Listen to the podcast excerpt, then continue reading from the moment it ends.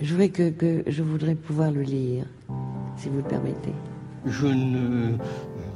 Non, enfin. euh, Vous voyez, moi j'ai. euh, Le, le- disons, la- Oui, oui, oui, oui. à partir de. de, de- euh, Et euh, Mais. euh, entretien avec Robert Irlande et Christian Pellet, réalisé par Ella Sturzenhofer. bon, pour. euh, Et parce que je. euh, voilà, ça me.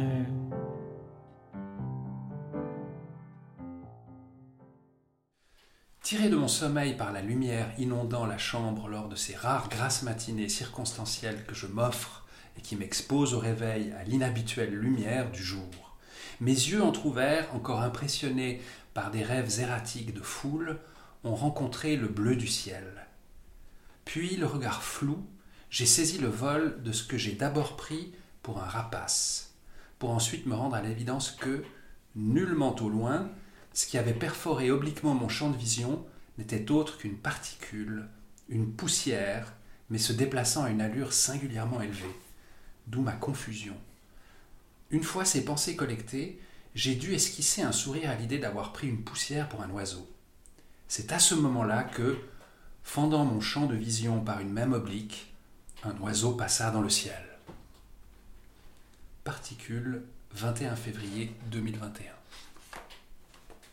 Euh, on est aujourd'hui attablé autour d'une table de goûter anglais, on peut dire, avec cette jolie vaisselle et ce thé vert, euh, avec Robert Irland, artiste plasticien né aux États-Unis, euh, mais également de nationalité anglaise, du coup, je corrige en de Euh, non, non, je suis suisse maintenant. J'ai été helvétisé. ouais. Ok, alors, de- alors suisse, mais né aux États-Unis avec aussi une origine anglaise.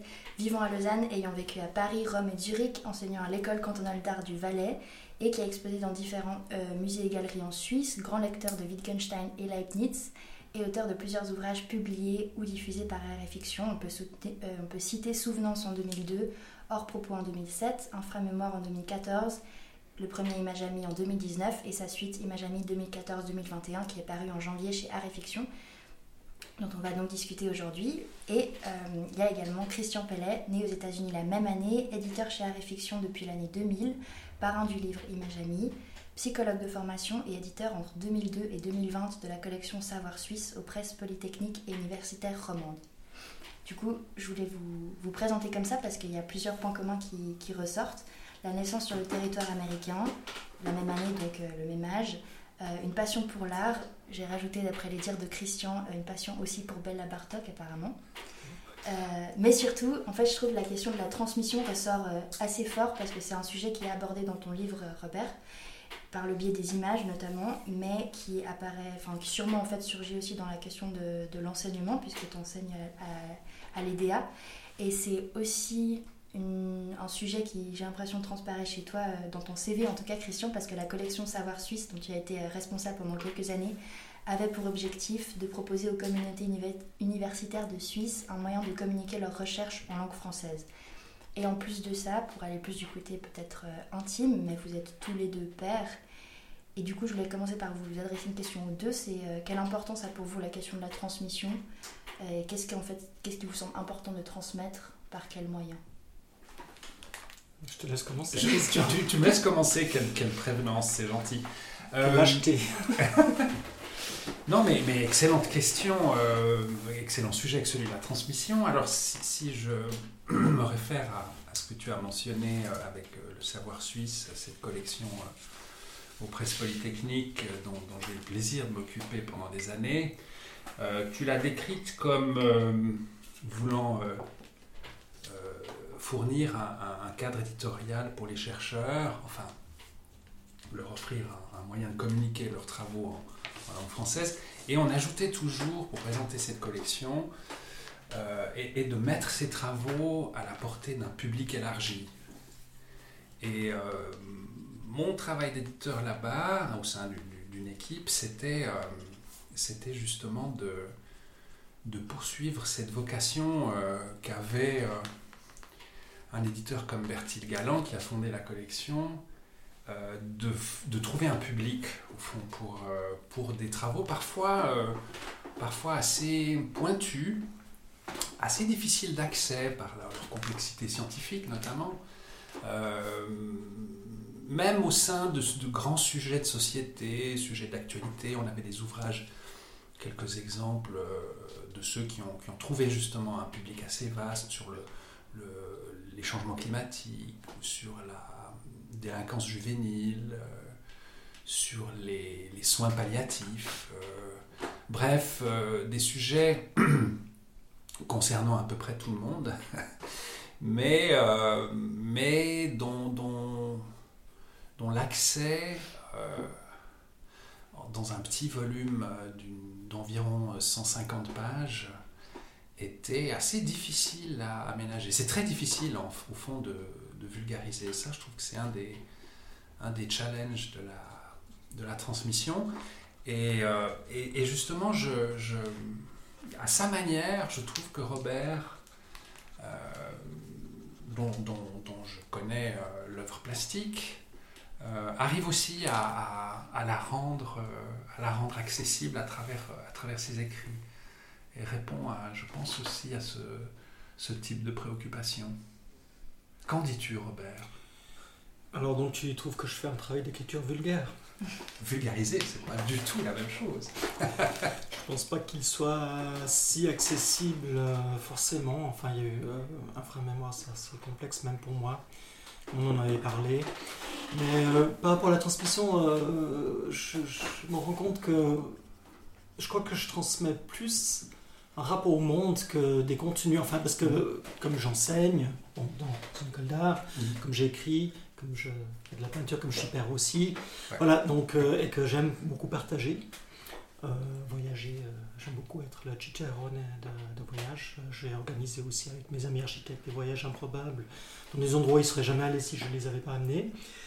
Mais je crois que pour moi, ce qui, ce qui est le plus important, et je crois que je l'ai encore, ce feu sacré, c'est cette énergie, cette motivation, cette stimulation presque émotionnelle de, de, de pouvoir euh, comment dire, de, de, de, de, transmettre justement quelque ouais. chose qui est important pour soi. Parce que quand on se dit euh, ça, ça m'a touché, ben, on se dit mais ça, c'est quelque chose qui pourrait toucher quelqu'un d'autre. Alors on n'est jamais sûr, mais euh, si on ne prend pas le risque, ça ne se passe pas. Absolument, mais tu as raison de dire euh, partager.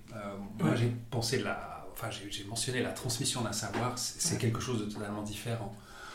Mais, mais enfin, même si c'est apparenté, mais, mais partager une œuvre dans, dans ben justement dans toute sa complexité, sa, sa, sa richesse, sa, sa, diversité, me semble euh, être effectivement ce qui correspond plus à ta démarche. Enfin, ta démarche oui. par l'écriture. Oui, alors je m'interroge parce que euh, à un moment donné, tu parlais de la vulgarisation, donc euh, quel est le public? C'est une question euh, que je me pose, je crois, sans cesse, même dans, les, dans tous ces textes, aussi en, tant qu'artiste, je crois que c'est quelque chose dont tu voulais parler avant, mmh. euh, et là, donc euh, l'élitisme et tout. Et euh, en fait, on écrit sans adresse, on peint sans adresse.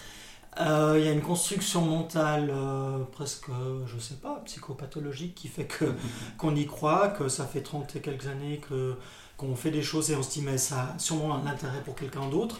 Mais on ne le vérifie pas forcément. Moi, j'ai eu de la chance d'avoir fait pas mal d'expos quand même même si je trouve que j'en fais pas assez. Euh, j'ai eu pas mal de chance quand même dans ma vie d'artiste. Ouais, je ne vais pas dire carrière, parce que carrière pour moi c'est ouais. creuser un trou, je crois que j'en parle aussi là. Et creuser un trou, c'est s'enterrer. Et euh, donc, mais aussi pour l'écriture, j'ai finalement pu. Euh, j'ai beaucoup de choses qui n'ont jamais été publiées, mais euh, je commence à avoir presque plus de choses qui ont été publiées grâce à, au deuxième tome. Ouais. Ah oui, d'accord. Voilà, donc. euh, mais par contre, qui le lit, c'est même même si c'est diffuser un livre euh, sans doute mieux euh, qu'une exposition euh, intimiste, ouais, tu sais pas à qui tu t'adresses et ça c'est une chose que j'aime beaucoup. parce que j'ai j'ai pas envie d'avoir un public acquis, j'écris pas pour les amis, j'ai je peins pas pour les amis non plus, même si ouais. je donne beaucoup, n'est-ce pas? Mais euh, Voilà, mais donc c'est quelque chose, il y a un imaginaire de peut-être de collectivité, on, on reviendra, c'est une question qui, qui m'intéressait.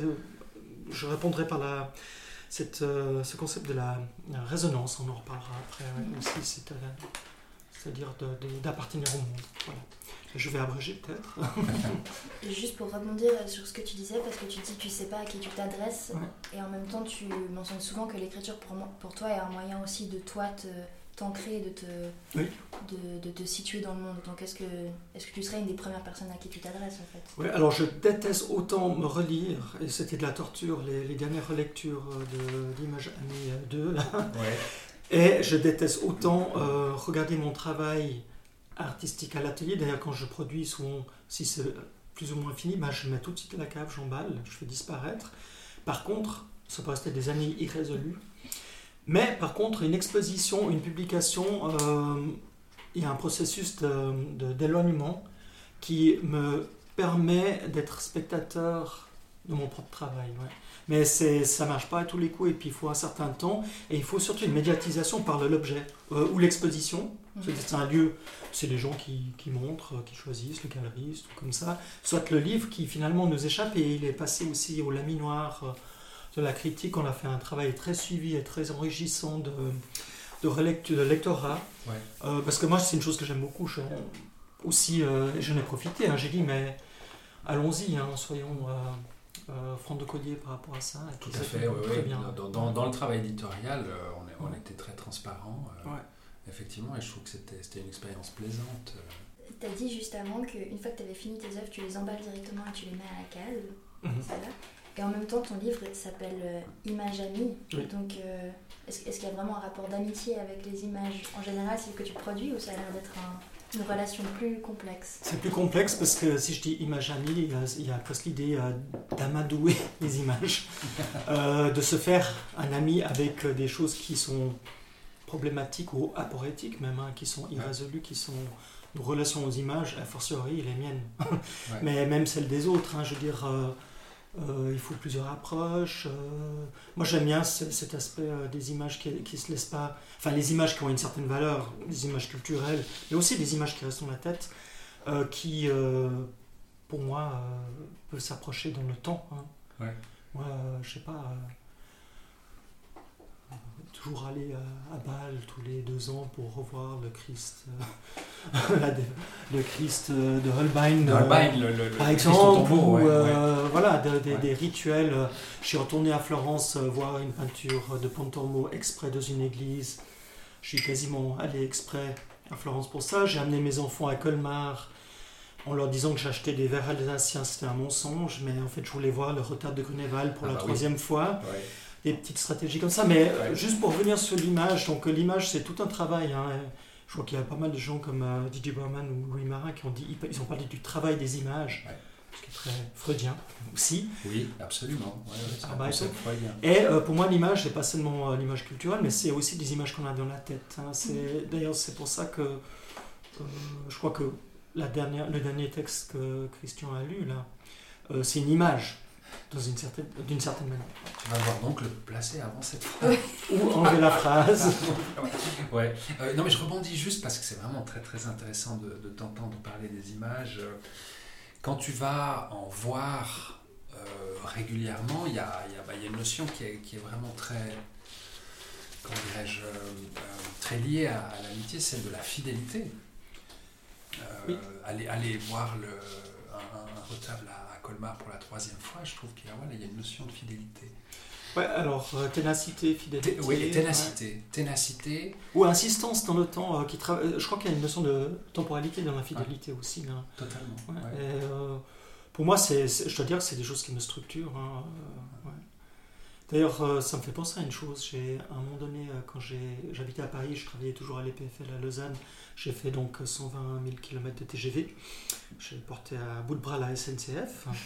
Quand j'ai arrêté, ils ont 120 fait 000, faillite. Ouais. 120 000. Ah ouais, c'est des, c'est des, des- des- des centaines de voyages. quoi. Et euh, à un moment donné, j'avais noté dans mon journal que, euh, en fait, que le, parce que je savais plus où j'étais en fait. Et pour les gens, j'étais nulle part. Ah non, il est à Paris, non, il est à Lausanne. Et en fait, Ah. je, me- je me suis dit, et je, je me rappelle l'avoir écrit, que finalement, c'est le livre qui était mon, mon lieu, mon chez moi. Ah. Et il y a un deuxième chez moi, et ça rejoint un peu tout ce qu'on dit entre image et, et texte. Euh, et je l'ai aussi constaté récemment, euh, la seule euh, permanence de ma vie, euh, malheureusement peut-être, mais c'est l'atelier. Depuis quand j'étais déjà, enfin à la fin de l'école des beaux-arts, j'étais déjà, j'avais déjà un atelier. Et en fait, c'est la seule chose qui a traversé le temps. J'ai toujours eu un atelier. Depuis la, depuis la fin de tes études Ouais, depuis Donc à l'âge 86. l'âge de 25 ans, en gros Ouais, ou c'est ça, là. ouais, quatre- 22 ans. ouais. 22 ans même, tu as, terminé tôt. Jusqu'à aujourd'hui et probablement Ouais. encore euh, quelques années, ouais. Alors, c'est pas forcément dans, dans ce qu'on est en train de discuter, mais c'est. c'est, euh, Voilà, je sais pas comment on en est arrivé là. Mais, Ouais, ouais, mais non, par rapport à une temporalité. Peut-être. par rapport au temps qui passe. euh, Enfin, je sais pas ce que t'en penses toi. Mhm. Et là, puis ça aussi. Ça, c'est euh, ben, les- quand même. euh, ça couvre un certain nombre d'années. C'est Image Amie. ouais. Absolument, oui. Oui, par tranche, au fond de, de- de- de plusieurs années. donc ce dernier, les sept, les sept dernières années. Sept ans. Ouais, mais c'est puis cette, cette question des images auxquelles on revient, qui s'approchent dans le temps, avec lesquelles il y a une ténacité une fidélité, bah, c'est quand même des, des, des références que tu cites qui sont euh, euh, des peintures. ben, Il y a pas mal de peintures italiennes de la, de la Renaissance. Euh, Holbein, peinture, je vais pas dire de bêtises, je vais dire flamande, mais peut-être c'est pas du tout juste. Holbein, c'est un Balois qui a travaillé pour la cour Oh d'Angleterre. Ah ouais. Bon, mes années Mais d'histoire l'art Bâle. remontent un peu, mais... euh, c'est pas grave. Mais il y a aussi, enfin tu mentionnes aussi cette question de, en tant qu'artiste, à quel point est-ce qu'on s'inscrit dans une continuité de l'histoire de l'art ou, en- ou des fois en rupture. Et Mhm. tu as l'air aussi de porter une importance à ces références euh, Mhm. auxquelles on...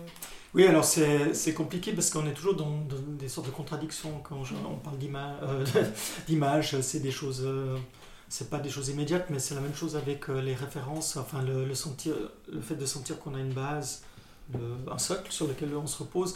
Et j'en parle dans un des textes, je sais plus lequel, que bah, l'artiste il veut toujours tuer le père d'un côté, donc. euh, euh, mais il tue pas le grand-père, ça veut dire qu'il il équipe pas tout le monde.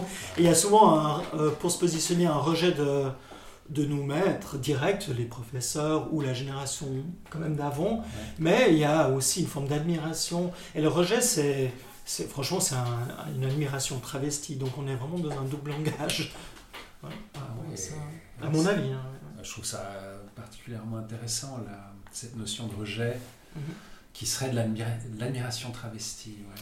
Ouais. Oui, ben, c'est l'enfant prodigue qui, qui doit faire ses preuves tout seul, quitter sa famille, mais c'est aussi. euh, en fait, c'est pas de l'indifférence. Donc, euh, pas, le rejet, c'est une passion comme, euh, comme l'attachement. Ouais. C'est, Mm. c'est de l'ordre de l'émotion. Et donc, tu as, toi, tu as dû rejeter des, des enseignants d'ici ou... Bien sûr. Moi, j'ai tout rejeté, famille. euh, euh, Alors oui, tu as tué le père, ça, ça Ouais, j'ai cru le euh, comprendre. Il est mort tout seul. Le, le mien aussi. Mais Encore un point commun. C'est l'image décrite dans le livre, en plus, à un moment tu parles du post-it qui était Oui. sur ton bureau. Oui, c'est ça. C'est écrit Dead, euh, Dad. dead Dad, ouais. Ah oui, très- c'est juste, il y a cette... euh, je, je resserre un peu de thé. Oui, tout volontiers. Il est vraiment excellent. Les ladies. Ouais, et puis c'est, ça vient, ça, ça, ça relie aussi la question du rapport à l'écriture, parce que tu, à la page 67, tu, tu notes combien il est difficile d'écrire encore dès lors que je me suis imposé des retranchements, ne plus tenir un journal, ne plus parler d'affect, ne plus ressasser. Du coup, c'est, c'est un rapport à l'écriture qui a aussi plein de, contraintes. Euh, en fait, comment est-ce que tu décides justement de, quoi est-ce que tu parles, ce que tu souhaites mentionner, ce que tu souhaites euh, archiver aussi par l'écrit? Question complexe parce que quand on est dedans, on est dans le hic et nunc, on est dans un présent pur, peut-être même très pulsionnel de l'écriture. Et après, à un moment donné où, quand il y a un cumul, ben, on commence à avoir un corpus et puis on se dit, tiens, on peut faire ça. Par exemple, avec Hors Propos, euh, j'ai regroupé tous les textes critiques. Avec Souvenance, c'était un autre processus, euh, c'est des textes plus sur le processus d'écriture. Ou euh, déjà un peu presque un proto-image amie.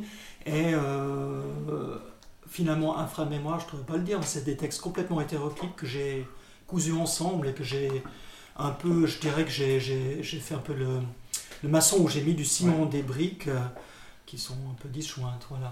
Oui, mais c'est une construction, effectivement. C'est une construction, mais souvent euh, a posteriori aussi, Ouais. si, si je réponds à ta question.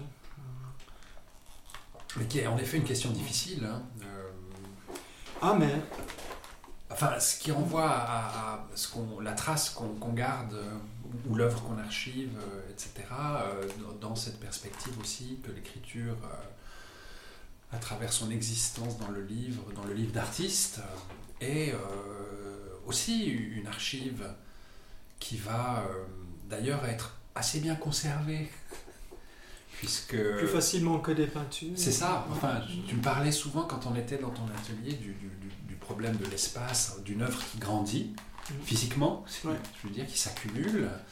Euh, je trouve que le, le livre d'artiste, enfin moi, c'est en tout cas ce qui m'avait intéressé aussi euh, dès le départ, en règle générale, dans cette notion-là, c'est c'est de garder euh, la trace d'un travail plastique ou d'un travail d'écriture, ou les deux, si possible les deux, et puis euh, de, de, de permettre sa, sa conservation, si j'ose dire, et sa transmission euh, euh, par les, les- les- les réseaux disponibles. D'abord à très petite échelle, c'est une affaire de- d'échange entre amis, mais ensuite on se rend compte au fond qu'il existe des bibliothèques, euh. Il en existe partout dans le monde, et depuis toujours, quasiment, enfin je veux Ouais. dire depuis, depuis fort J'en longtemps. parle aussi. euh, Tu parles de ça aussi À un moment donné, à la bibliothèque, parce que moi, ma bibliothèque, c'est la bibliothèque universitaire euh, Rumine, et puis, euh, et puis aussi à l'Unitech euh, sur le, d'Origny. Puis j'ai Ouais. gagné un concours artistique pour cette bibliothèque, pour la, pour la prolongation. gagné de la bi- Ouais, je l'avais gagné, ouais. Mais excellente nouvelle, oui, parce que tu m'en avais parlé une fois Ouais. dans le train, on s'était vu Ouais, par hasard. longtemps. Ouais. Et, euh, mais bon, ça va, c'est pas encore euh, fait, ça sera fait dans quelques années. Ça m'a beaucoup touché, parce que c'est ma bibliothèque, en fait. Ah. Et euh, j'ai justement à Rumine, à un moment donné, j'étais en train de regarder sur, euh, je sais pas, des trucs liés à la Suisse romande, des écrivains, et je tombe sur un, certain Robert Irlande, ça m'a fait bizarre. Je crois que j'en parle de, de des images amies. Euh, par rapport à cette question de, de conserver, alors moi je pense que ça nous dépasse. Euh, ben voilà, après, je, moi je serais pas là pour savoir ce qui se passe après ma mort, mais euh, ben voilà, c'est c'est quelque chose qui est, c'est une prolongation de soi-même. Ouais. Euh, et c'est quelque chose d'indépendant de, de soi. Oui. Et par rapport à ce que tu dis, euh, c'est vrai que ça, ça ce Image Amie recouvre 7 ans, mais ça, ça met dans une poche. Mhm. Tandis que les 7 ans de, de production picturale, c'est 20 mètres carrés euh, Dans, dans- dans ton atelier. mon atelier. tu vois. Ouais. C'est la différence. Ah oui, ah, c'est une, une différence considérable en effet. Ah mais je suis content que tu, euh, ton projet euh, dans ta bibliothèque euh, va, Mhm. va voir le jour. Donc il s'agit des, des- des travaux de l'agrandissement de la, Oui, de la là, bibliothèque ça, ouais. dite de la banane pour de notre génération Oui. à, à Dorigny. Ouais. C'est ça, ouais. Ah ouais, c'est un gros chantier d'ailleurs. Ouais, ouais. Voulais voir ça. Et je voulais peut-être répondre encore une, enfin, une dernière remarque, parce qu'on parle beaucoup d'écriture, mais moi je ne me suis jamais considéré comme un écrivain. Euh, je dis que je suis plutôt un écrivain, et puis parce que je fais pas tellement la différence, je sais pas pourquoi, entre ma- ma- mon rapport à la peinture, la production picturale ou euh, euh, de l'écriture. C'est bizarre. Et ben voilà, je voulais dire euh, aussi, euh, je trouve que c'est important, parce que je ne me mets pas dans, cette, dans une situation de spécialiste de l'écriture. Ouais, c'est une précision importante. Je crois qu'il y a- une posture qui est, qui est particulière euh, dans ton travail et c'est bien que tu, que tu l'expliques. C'est le livre d'artiste aussi, c'est que Ouais. c'est pas le livre de l'écrivain. C'est ça. Mais bon, tu sais que les, les frontières sont devenues Oui. euh, un peu poreuses. Enfin, je ne sais pas si elles le sont devenues, elles l'ont probablement toujours été, mais, mais nous, on a, chez Harry Fiction, on a quand même d'abord été un groupe de, de- de plasticiens. Euh, et puis maintenant, on, on est en, en contact, en interaction, dans un rapport euh, d'édition avec beaucoup d'écrivains.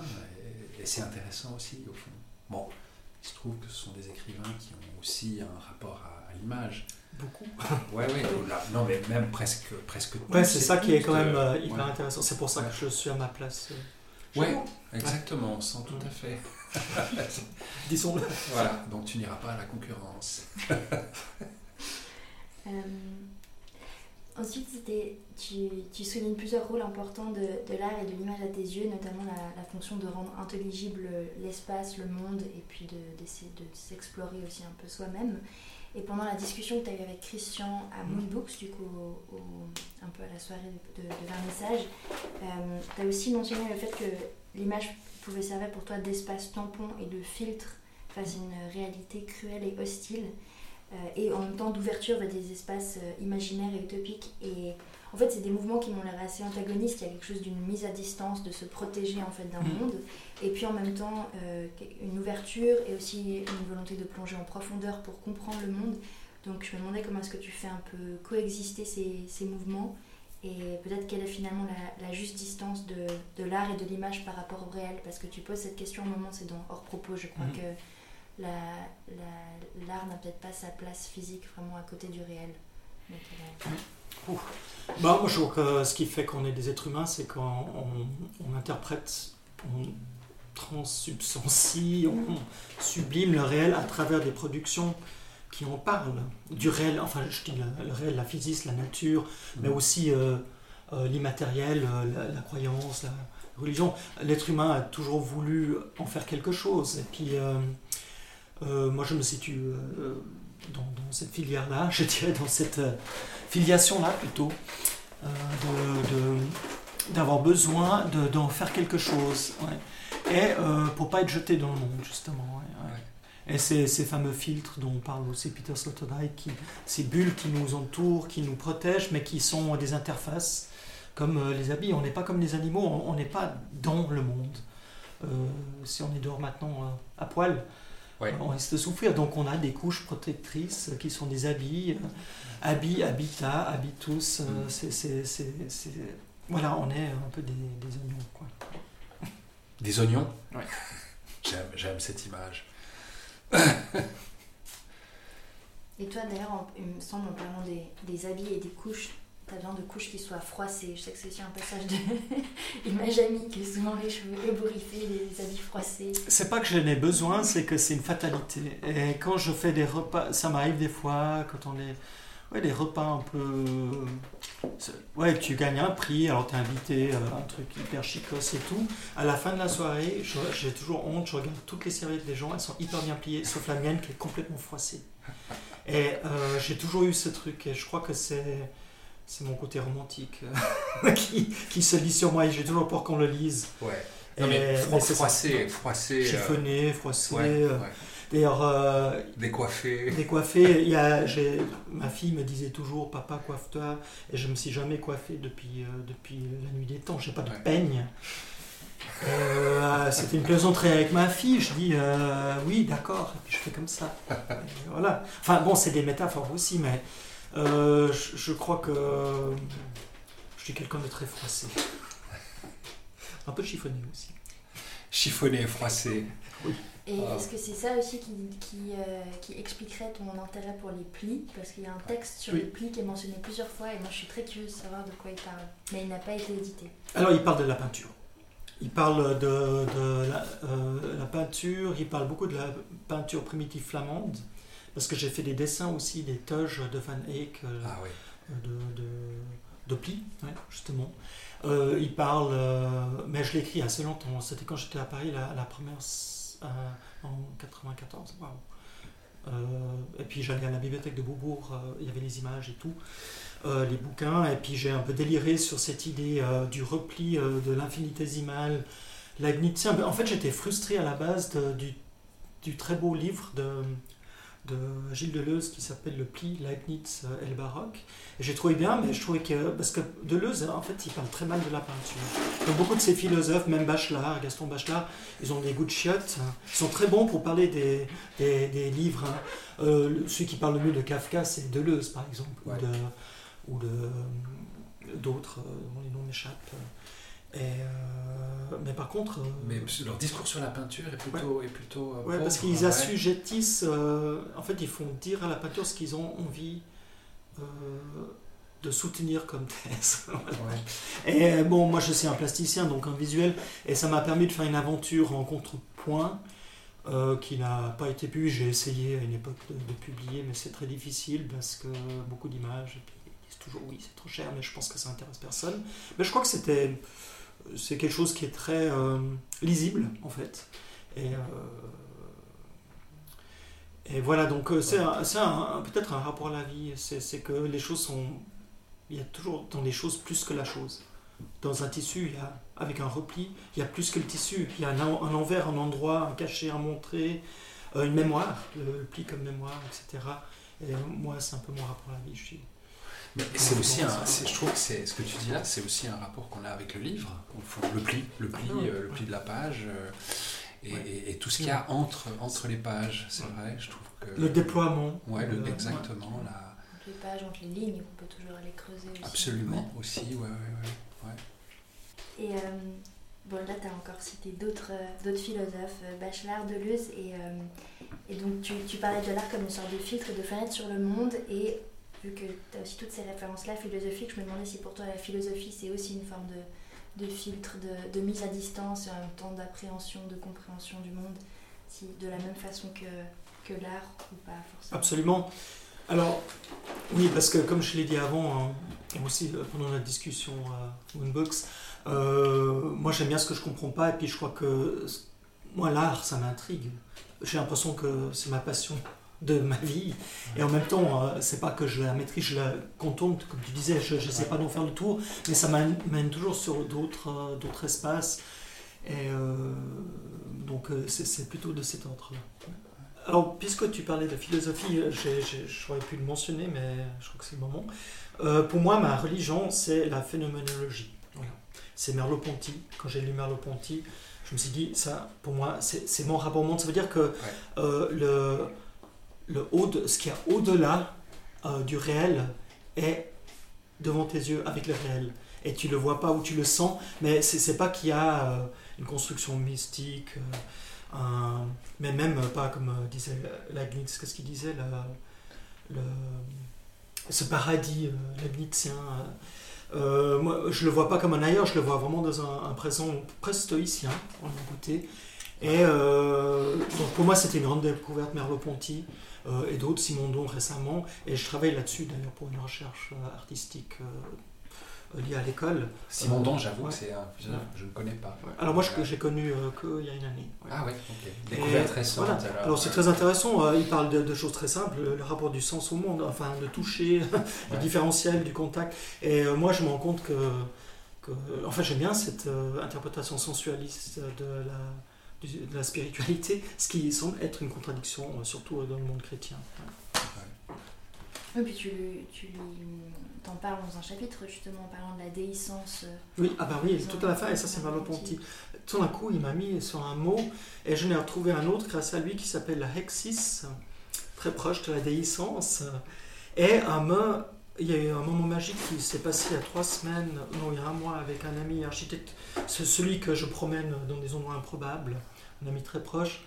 Euh, on parlait, euh, je parlais euh, de mon rapport au monde pour des histoires personnelles, de séparation, de drame de ma vie récemment. Et je parlais de, l'importance, je dirais presque éthique, d'avoir cette position. Et je disais l'ataraxie. C'est un mot que j'ai découvert euh, avec euh, Yves Bonnefoy, euh, l'arrière-pays. Oui. Et paf, ça m'a marqué. Et j'ai été chercher ça. Et l'ataraxie, c'est la prédisposition de l'esprit face au monde. Et moi, c'est en fait ce que je recherche dans ma vie. Voilà.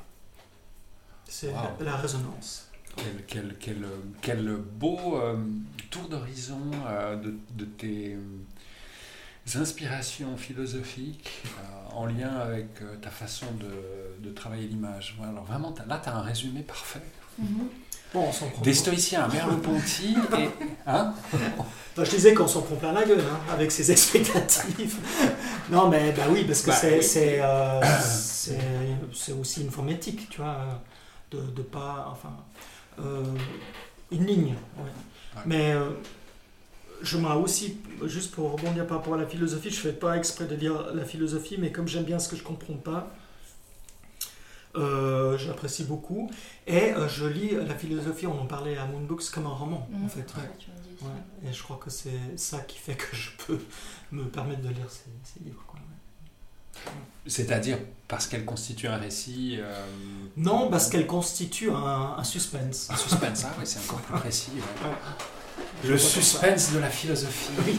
C'est que ça t'amène vers des. ça- en fait, euh, ça t'amène vers des concepts, des mots qui, tout d'un coup, euh, te font voir la réalité autrement. Ouais.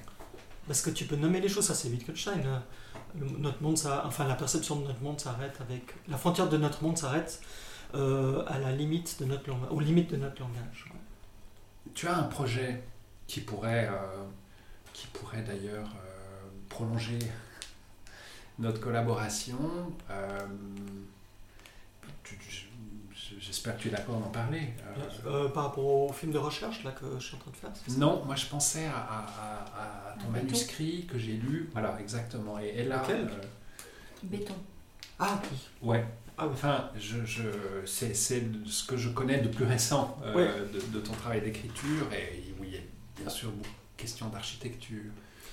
C'est un prétexte, ouais. ouais. Ouais, mais, mais est-ce que tu peux nous en dire quelques mots? Oui, alors je peux dire euh, quelques mots, parce que, si je me rappelle bien, parce que comme j'oublie ce que je fais pour avancer, Oui. mais euh, c'était plutôt euh, le prétexte du béton, parce que le livre a été initié par rapport à un, un rêve, hein, où c'est ces moments de demi-sommeil où on imagine plein de trucs, et j'ai eu cette intuition que le béton, après 100 ans, se désagrégeait comme un morceau de sucre qu'on met dans le thé, dans le café.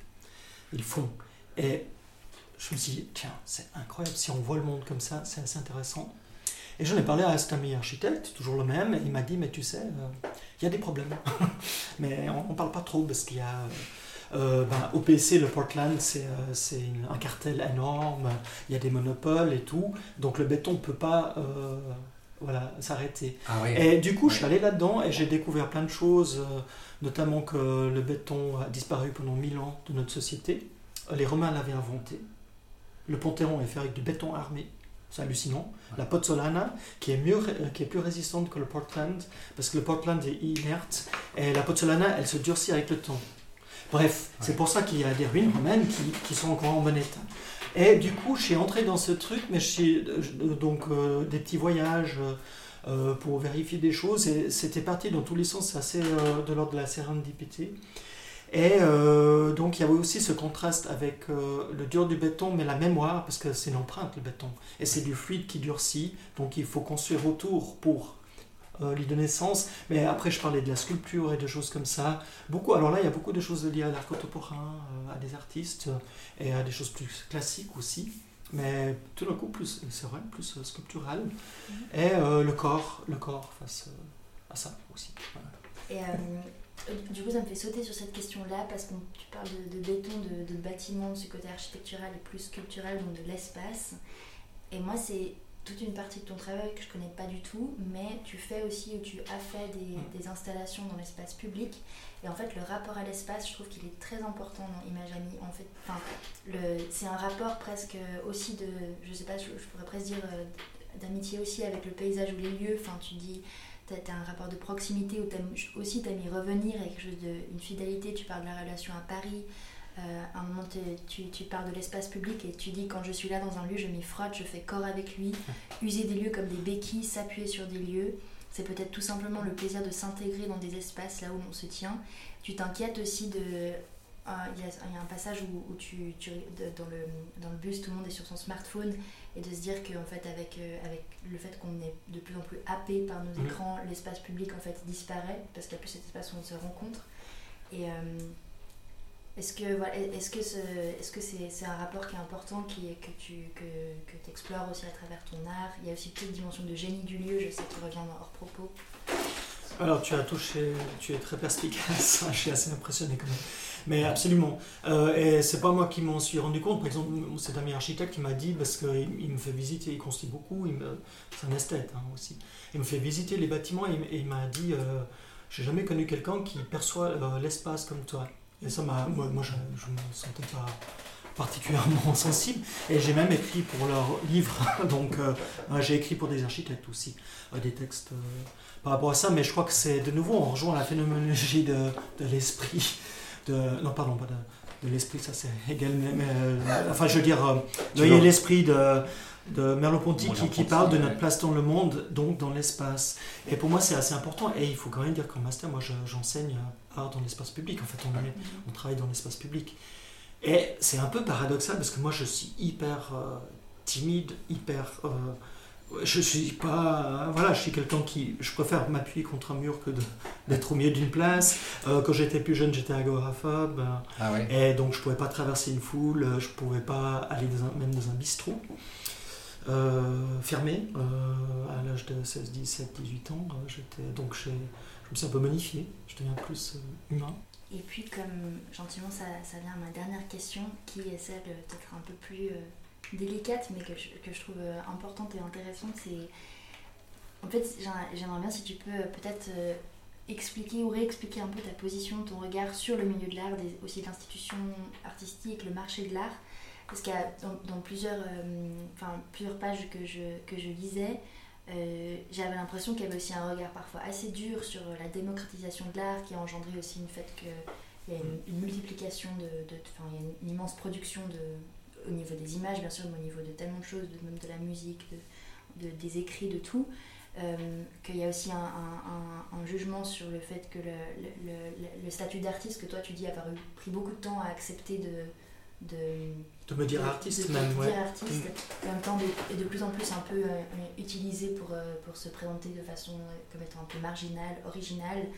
Et, et puis, je trouve beaucoup de ces, de ces réflexions sont, sont, sont fondées, c'est très intéressant. Et puis en même temps, d'autres, des fois, pourraient presque, en fait, c'est pour ça que ça m'intéresse de, de- de- d'en entendre un peu plus, flirter avec une forme d'élitisme. Du coup, ça, me, ça m'intéresserait de- d'entendre. Alors, je pense qu'on on en a parlé d'une certaine manière, puisque je disais que j'aimais ce que je comprenais pas, et je pense que l'art n'a pas le- pour rôle euh, d'être l'évidence. Je pense qu'il c'est pas de la distraction l'art, c'est quelque chose euh, c'est une forme d'engagement. Je dis pas, ça c'est élitiste évidemment, Euh, mais tout le monde peut y accéder, bien sûr, parce que tout le monde peut aller dans un musée, tout le monde peut prendre un livre, mais est-ce que les gens sont prêts à prendre du temps pour ça? Et Mais, on mais est- distraction ou divertissement Parce que. Distraction et divertissement. Et les deux, les ouais. Distraction, c'est intéressant que c'est un terme qui dit euh, c'est pour tuer le temps, mais c'est euh, on n'est pas complètement là, on est distrait. Ouais. Et donc ça porte bien euh, euh, le, le sujet, je trouve, euh, de, double de- d'un de- non-engagement. Moi, je dis pas que c'est une religion, enfin, moi, je pense que c'est une religion pour moi, mais c'est pas, je ne l'ai pas instituée comme re- religion d'État. mais euh, le rapport à l'image et à la culture, mais aussi, euh, je parle dans un des derniers textes euh, de l'importance des images, je pense que c'est quelque chose qui est un, oui, une forme d'immersion et qui, qui prend du temps parce qu'il y a tellement d'éléments trompeurs qui font que on croit que euh, on a accès aux choses. Et là, je, je- touche à un, livre que j'ai lu qui m'a aussi beaucoup marqué, un auteur qui s'appelle Hartmut Rosa. Et euh, il parle de la disponibilité et de l'indisponibilité du monde. Et c'est hyper intéressant. Il dit que le monde ne doit pas être disponible. On ne peut pas le consommer. et il, il parle de résonance. C'est un terme qui m'a beaucoup marqué aussi pour ma recherche. Euh, il dit que ben, le monde fait un pas vers nous et on doit faire un pas vers le monde, mais c'est pas nous qui allons nous l'approprier. C'est-à-dire cette idée d'accessibilité. euh, et moi, j'ai toujours fait ça avec mes étudiants en voyage d'études. On a loué un bus, on est allé en race campagne. Je les ai fait traverser la Bourgogne pour arriver euh, à un travail d'artiste, à une petite église. Euh, euh, et des choses euh, im- improbables qu'ils n'auraient jamais vues parce que c'est pas des grands centres et tout. Et pour moi, c'est ça, cette découverte. Et, le texte Béton travaille, parle absolument en, sous-main de cette idée de la quête. C'est vraiment le, Graal, la, quête du Graal. Et si je réponds à ta question, c'est que donc je, pense qu'il y a un désengagement généralisé par la démocratie, la démocratisation. Euh, je critique pas la démocratie, hein, mais je crois qu'il y a cette idée de euh, quand on donne accès à tout le monde, euh, on, a, on a aussi euh, tendance à, pouvoir tout consommer, alors que moi, je- j'ai pas envie Ouais. que l'art soit consommable et consommé. Et j'ai toujours cette jolie métaphore de d'une exposition à un certain Mondrian, Piet Mondrian, que tout le monde adule, et maintenant on peut le voir avec l'éclairage de l'histoire, mais sa première exposition à Paris, dans un, je crois que je parle peut-être même, euh, dans euh, une galerie qui s'appelait Le Progrès dans les années 30 euh, ou 20, euh, euh, ben, euh, tout le monde dit oui, c'est un moment historique qui va l'ouvrir vers le monde international et tout. Il y avait cinq personnes au vernissage, Ouais. dont je crois Man Ray et Eric Satie, ce qui est pas mal. Pas mal, voilà. Et il y a une photo, mais voilà, donc tout le monde, aussi Malevich à Berlin, tout le monde dit oui, blablabla, mais en fait ces gens, personne ne les a vus. Ouais. Et je trouve alors totalement inaperçus. Et maintenant, bah voilà, et puis c'est assez intriguant cette Ouais. question. Ouais. Ah, mais alors, quel, quel, quel parcours? C'est un peu le vertige. De cet entretien, je, ouais, je- ça je- m'a- je bois ma troisième tasse de thé. Moi j'attends pour manger les. Oui, je me suis dit, on va bientôt faire. euh, Je peux, je peux pas faire deux choses en même temps. Mais je- j'ai encore du temps. hein. Non, mais je crois que pour moi, j'ai abordé toutes les questions. Ouais, Peut-être si tu as, si tu as d'autres projets euh, en cours, soit d'écriture ou autre, à part Béton que tu as mentionné. Euh, non, j'ai pas des choses euh, nomma- nommables. euh, non, je, euh, non. pas pour l'instant. J'ai plutôt, oui, j'ai quand même cette recherche, mais qui est critique sur l'esthétique. hein. ça s'appelle cette recherche, s'appelle imaginaire résiduel, les lieux de l'expérience. Donc, on essaye de revenir à euh, une question de base, c'est la phénoménologie. Comment on, on perçoit notre- le monde, euh, des situations, des événements, des lieux. Et c'est pas tout à fait lié à l'art, mais ça commence à l'être peu à peu à des, des lieux où il y a eu des interventions artistiques et des choses comme ça, mais on a aussi été dans des rapports à la nature, on aimerait peut-être filmer aussi euh, dans un bâtiment, mais on n'a pas pu. Et donc c'est c'est cette idée un peu de l'expérience, de, de réifier l'expérience, alors qu'on est dans, dans un rapport complètement contraire actuellement, puisque les gens, euh, ils croient que l'expérience, c'est euh, les choses qui nous arrivent contre, alors que l'expérience, c'est tout un travail d'approche euh, qui prend du temps, Mhm.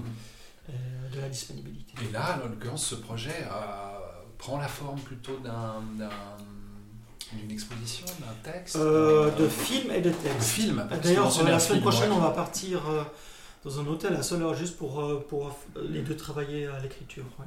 Moi, j'ai déjà commencé l'écriture, mais ce sera un texte, d'ailleurs, euh, pour l'instant sans éditeur. D'accord, on on a un budget de recherche euh, considérable, et puis euh, et, euh, on- il y a des films. On a déjà fait deux films, et puis en fait, ils sont hyper longs parce qu'on se rend compte qu'on ne peut pas couper. Mhm. Ça prend du temps, et c'est génial. Et c'est comme l'oiseau qui traverse, ouais. cet oiseau qui traverse euh, ma vision. Euh, tout d'un coup, on filme, on prend le temps, et il y a une feuille qui tombe d'un arbre. Et ça, ça a un impact hallucinant. Tarko- Tarkovskien. hein, ça me rappelle Euh, Tarkovsky. Oui, c'est vrai euh, que tu parles aussi de ce, ce cinéaste. c'est- Ah oui, oui, je en train d'en Je pense qu'inconsciemment, je voulais t'amener à, à parler de Tarkovsky. Ouais. C'est l'image comme disait Gilles Deleuze, qui a écrit euh, aussi un- deux très beaux livres sur le cinéma. Sur le cinéma, Ah, c'est juste, c'est juste. Que de choses à lire.